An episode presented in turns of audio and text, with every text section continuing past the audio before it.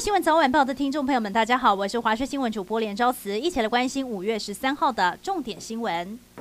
今天下午有不少人都收到了细胞简讯，由于高雄新达电厂发生事故，全场停机，目前系统供电能力不足。今天下午三点开始，紧急全台分区轮流停电。目前台北市已经受到影响，包括了万华区、中正区、中山区、内湖区都有多处停电。台电正在查明停电的原因和影响户数。而目前台北市已经传出了多起电梯的受困事故，新北市的板桥、新店、五股、土城、芦洲、中和、树林都有大范围的停电，有四件因为停电引发的火警和两件电梯受困案件。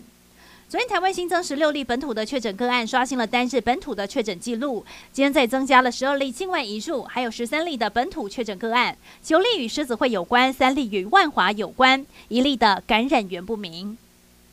台湾接连爆发多起社区感染事件，引发恐慌，就怕疫情升到第三级。中流行疫情指挥中心表示，目前已经有一个源头的迹象，因为宜兰、芦洲两起群聚案的病例与华航诺富特案的病毒基因定序完全相同，有可能是同一个传播链。另外，芦洲狮子会的前会长也与万华茶艺馆的群聚案有关。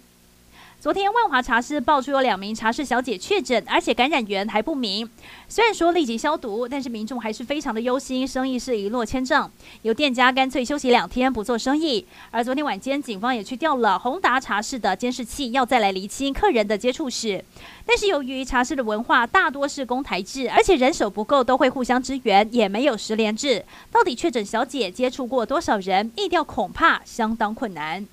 中流行疫情指挥中心昨天公布的本土个案当中，一名确诊者是万华五十四岁在茶室工作的女性。她在发病前三天曾搭游览车参加为期两天的进香团，足迹还到过了彰化、云林、嘉义及台南的宫庙。这些宫庙在得知消息之后都紧急的消毒。其中云林的朝天宫庙方也公布了当天这名个案，他们进香团到庙里参拜的画面。